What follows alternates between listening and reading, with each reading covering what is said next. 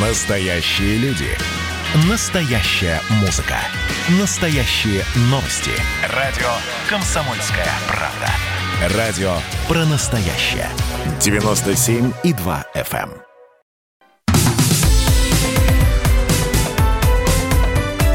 Как дела, Россия?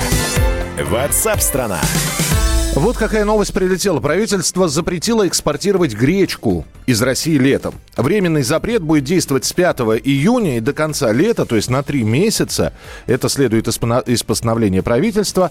И э, также постановлением предписано внести гречиху, группу грубого помола из гречихи и э, обрушенное гречневое зерно, вот что бы это ни обозначало, но тем не менее, в общем, гречиху и ее составляющие в перечень товаров, являющихся жизненно важными для внутреннего рынка Российской Федерации, в отношении которых могут быть установлены временные ограничения или запреты экспорта. Мы про гречку уже говорили. Более того, эксперты нам сообщали, что почему гречка на экспорт так хорошо уходит. Ее распробовали в других странах, ее распробовали в Китае.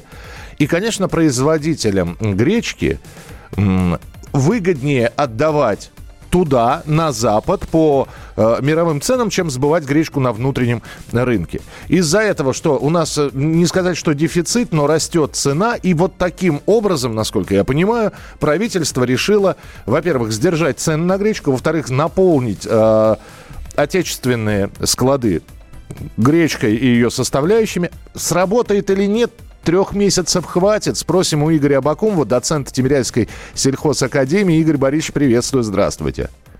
Да, добрый день. Панацея или нет? Да нет, конечно, не панацея. Э, Я могу вам сказать, что, собственно, происходит на рынке э, гречневой крупы. Так. Э, Мы гречки собираем, гречихи точнее, собираем 500 тысяч тонн. Чем гречиха отличается от гречки? Гречиха – это когда зернышко находится в скорлупе, не обрушенное. Мгм. А гречка – это уже готовая к употреблению крупа. Вот, собственно, разница такая. Э, То есть то, что мы, 500 извините, то, что мы покупаем в магазинах, это гречка. То есть это уже Это об- обру- гречка, это обрушенное гречка. зерно, зерно освобожденное от Да. скорлупок. Так. Абсолютно, абсолютно точно. Так. Очищенная, освобожденная от всяких примесей и так далее, и так далее. Э, э, 500 тысяч тонн мы всего-навсего ее добываем, и всего-навсего вот рынок 500 тысяч тонн. Что такое 500 тысяч тонн среди вот нашего зернового рынка? Если мы одной, одного зерна, так сказать, э, пшеницы, мы э, получаем 80 90 тысяч тонн, э, ми- миллионов тонн, Мгм. а всего, а всего зерна порядка 120-130 миллионов тонн. Так Мгм. что в общем зерновом балансе гречка это, в общем, нулевые доли процента. И, Понимаете? и тем не менее называют Поэтому- стратегическим продуктом. Но, но не стратегический, он скорее психологический продукт, поскольку он, э, это одна из самых дешевых круп, она крупная, она, вернее, она дешевая, она вкусная, она вкусно пахнет, э, разваривается хорошо и с молоком, и с маслом, и просто с яичницей. В процессе производства Так. происходит удорожание. У нас энергия для сельского хозяйства идет выше, чем для промышленности Мгм. то есть электричество, топливо. У нас всегда дорожает перед э, м, посевной. Это у нас такое народная примета. Удобрения подорожали. Металл подорожал на 80%. А металл это все. Это плуги, плуги, сеялки, так сказать, строительный материал. Это, это все металл. Так что рост цен на гречку на 10% на внутреннем рынке это всего лишь уровень инфляции. Поэтому э, я считаю, что это просто такая психологическая игра идет. Так- Э, тогда что нам ждать в эти три месяца? Гречка останется в своих ценовых параметрах. Я думаю, что я думаю, что она будет колебаться, цена, цена уменьшаться не будет, Мгм. уменьшаться не будет, она будет расти, но э, не э, радикально расти там на десятки процентов этого не будет, потому что гречки достаточно у нас э, на, на складах, поэтому э, беспокоиться, в общем-то, не о чем. Это такая психологическая игра идет. Игорь Борисович, вот ведь какое здесь вот... Самое- вот- да, да, простите, пожалуйста, вы говорите психологический момент. И вот э, даже я, человек, который э, никогда не делал запасов, вот сейчас думаю о том, значит, на три месяца, значит, гречка будет только на, ну, на внутреннем рынке, потом разрешат экспорт, и как все хлынут, как начнут эту гречку отдавать назад, гречки не будет, надо бы пару кило прикупить на всякий случай. Значит, что я вам скажу? Два пакета гречки в любой семье всегда лежит. Это правда. Больше, Это правда. Больше, да, больше, больше складывать не имеет смысла. И балконы запасать, и подвалы забивать не имеет никакого смысла, потому что, ну, во-первых, имеет определенный срок хранения. Значит, э, самое главное, из-за чего все это происходит, вот эти все э, слухи, колебания, они происходят из-за того, что э, вот в США уже 100 с лишним лет, в Европе более 70 лет существует служба сельскохозяйственной, специализированной службы сельскохозяйственной статистики, которая ежедневно собирает и анализирует все, что происходит на э, сельскохозяйственном рынке. От посева до складов, до перемещения, до торговли. Каждый день в ежедневном онлайн-режиме эти службы сельскохозяйственной статистики собирают информацию. И поэтому, если бы у нас была такая служба сельскохозяйственной статистики, она бы сразу просигнализировала, что существуют контракты на продажу 250 тысяч тонн гречки. А это половина, половина того, что мы собрали.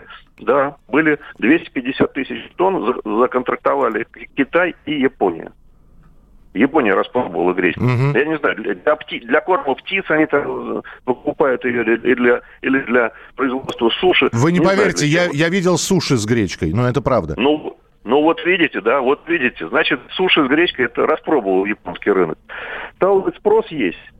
Гречку у нас умеют производить. Но, э, я же говорю, 500 тысяч тонн всего-навсего производится. Ну, в районе 500 тысяч тонн там год на год не приходится. Угу.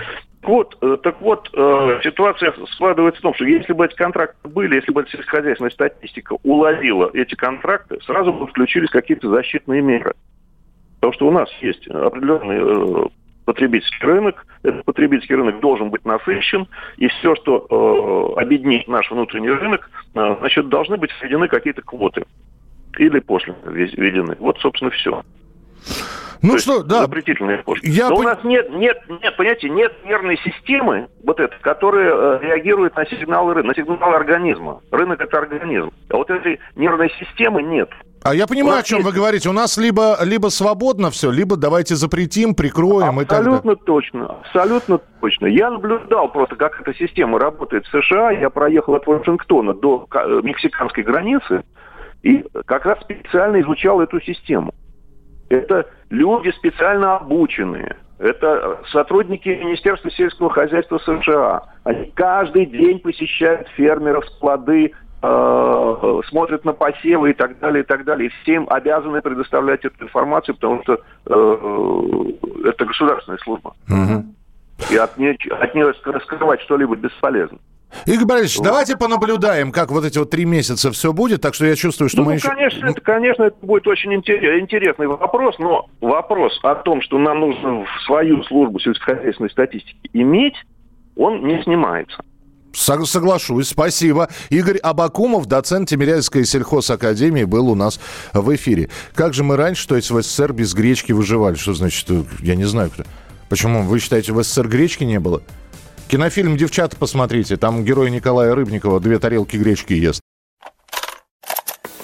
Ну что, это хроники Цыпкина на радио «Комсомольская правда». Имеет ли право звезда напиться, принимать наркотики и вообще вести образ жизни, который не может послужить примером подрастающему поколению? Что делать в принципе с алкоголизмом? Ну, перебрал в барик. Со всеми бывает. Приехала полиция забраться на постамент, тереть э, каменный э, член и думать, что произойдет с тобой чудо. Звонит бабушка. Она говорит, не имею никаких претензий к тому, что ты используешь мат. Можно не позорить меня на всю страну и вся в своем посте написать грамотно с мягким знаком. Известный писатель Александр Цыпкин ведет дневник специально для радио «Комсомольская правда». Без купюр и цензуры. Хроники Цыпкина. Слушайте по пятницам в 10 вечера по Москве. Я, правда, к сожалению, сразу сяду.